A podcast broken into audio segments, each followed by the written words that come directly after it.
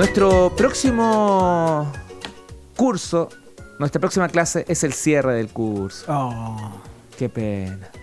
No quería, por eso queríamos pasar de largo y no al recreo, pero no. regulamos, la verdad, tenemos que tener este curso. Que tiene que ver.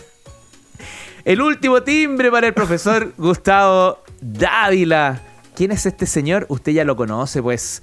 Es un ingeniero comercial, asesor y mentor del Centro de Negocios Cercotec Colina y profesor aquí en la Academia de Emprendedores. Gustavo, Muchas gracias, muchas gracias. Ha sido un curso bien interesante donde hemos tenido algún tipo de retroalimentación de, de- las herramientas, ¿cierto? Y algunos elementos que hemos podido eh, incorporar de un tema que en un principio, cuando yo te comentaba, es, algo que, que- que es necesario, es algo que eh, de alguna manera no se hace la gran mayoría de las veces. Una, por un desconocimiento en términos de qué significa y la importancia que tiene.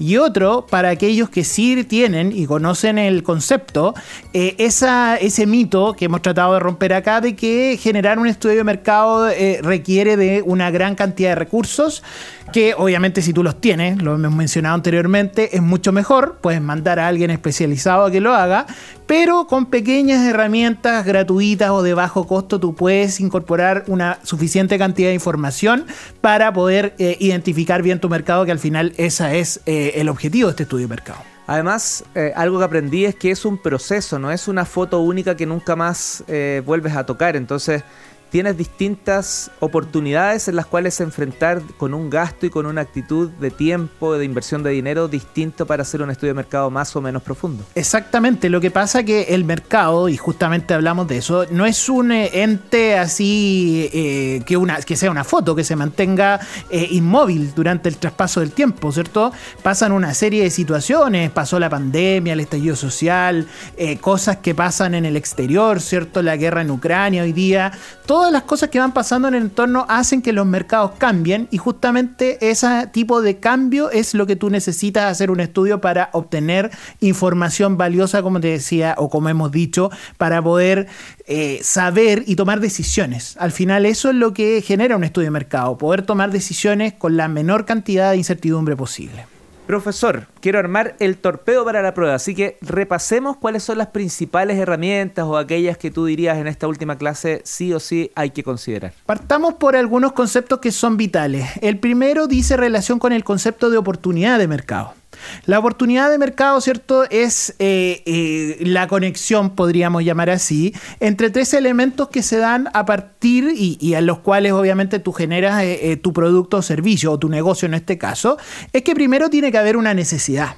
¿Cierto? Tiene que haber un estado de carencia, que eso es un poco lo que, lo que es el concepto de necesidad. Tiene que haber un estado de carencia de algo, ¿ya? En términos de eh, poder saber justamente de que eh, con algo, y, después vamos a hablar de los otros dos ámbitos, con algo ese estado de carencia se puede solucionar. ¿ya? Si estamos hablando de un estado de carencia que no se puede solucionar, difícilmente una, una oportunidad de mercado. Para poder solucionar esa necesidad, vamos a tener que entregar un producto o servicio. Esa es la segunda gran herramienta o gran elemento ¿cierto? que tiene esta oportunidad de mercado. Y para que exista este trípode ¿cierto? sobre el cual se arma esta oportunidad de mercado, tiene que haber un grupo de compradores, tiene que haber un grupo de personas con la capacidad económica, tiene que haber un grupo de personas que a partir de esa necesidad puedan adquirir el producto o servicio en los cuales yo estoy, eh, eh, yo puedo empezar a trabajar. Y muchas veces se parte al revés, y eso es un poco lo que, lo que nosotros eh, hablamos en alguna de las clases, ¿cierto?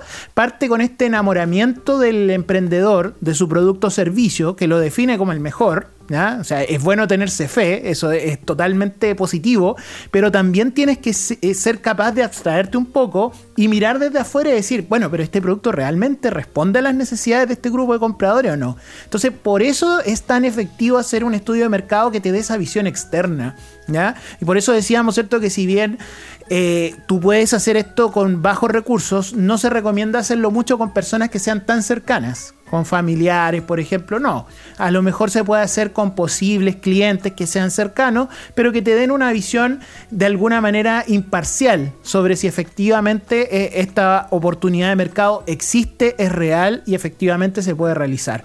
A partir de eso, ¿cierto? Ya teniendo definidos esos tres elementos, podemos empezar a trabajar sobre un estudio de mercado que nos permita definir, y ahí en la primera clase hablábamos de la conexión, podríamos decir, que tiene este estudio de mercado con el modelo Canvas, por ejemplo, uno de los modelos de desarrollo de negocio que parte obviamente con, el, con la identificación de una necesidad e inmediatamente se va a la descripción de él o los segmentos de clientes relevantes. Empiezas a aterrizar la oportunidad y transformarla e-, en un negocio. Exactamente. Entonces, ahí en ese espacio intermedio podríamos decir que existe en este modelo Canvas, ocupándolo un poco para poder ejemplificar, ¿cierto? y, y lo que nosotros decíamos, para el estudio de mercado quizá lo más importante es definir claramente el cliente. Si tú no has definido claramente quién es tu cliente, ¿cierto? a, quién yo voy a enfocar este producto o servicio, o, perdón, quién, quiénes son quienes tienen esta necesidad, ¿cierto? Eh, va a ser muy difícil que independiente de las herramientas que ocupes, el producto eh, que puedas elaborar vaya a responder efectivamente esas necesidades. Por eso es tan importante que la identificación de los clientes sea lo más certera posible. Y recuerdo, perdón, que en una clase decías que si, si ese cliente no conversa o no conecta con los resultados de este estudio de mercado, tengo opciones. Tengo opciones. Claro, o, lo reconozco y digo, bueno, para eso es el estudio de mercado, así que no tengo que llorar.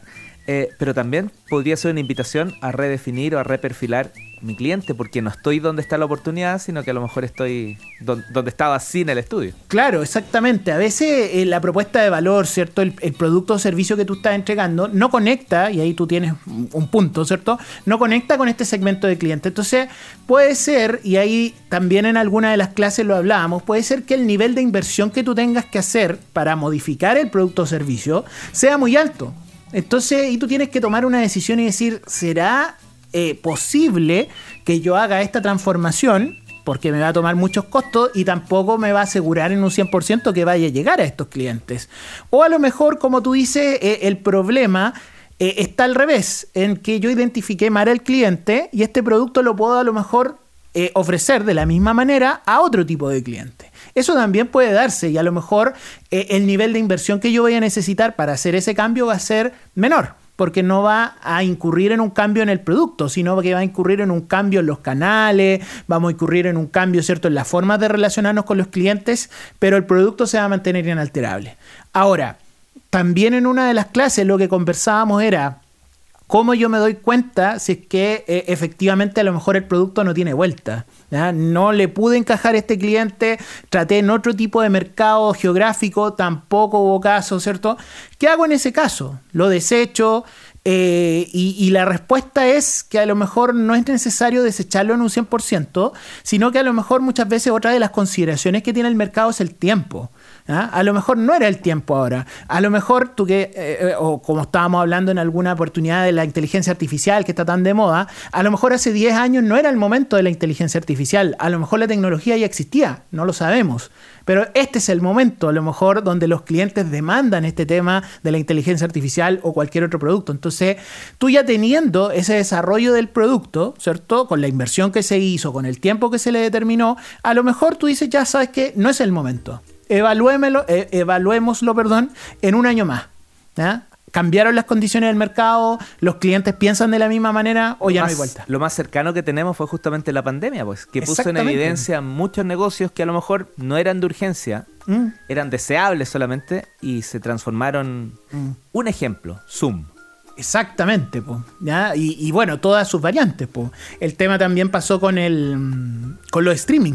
Los streaming, por ejemplo, eh, eran elementos que existían antes de la pandemia, pero que tenían poca penetración, llamémoslo así a partir de la pandemia se transformaron en un must que todos tenemos que tener. Se creó mucha competencia. Em, imaginémonos, bueno, vamos a decir el nombre propio. Imaginemos el éxito que tuvo Netflix en un principio, el cual ha ido decayendo en un periodo de tiempo no tan amplio porque le ha salido mucha competencia al camino. Porque era sin duda una tecnología que, pensando en, dónde se maneja este tipo de cosas, es de bajo costo para quien pueda desarrollarlo. Entonces, eh, lo mismo pasa con los delivery y otras cosas más.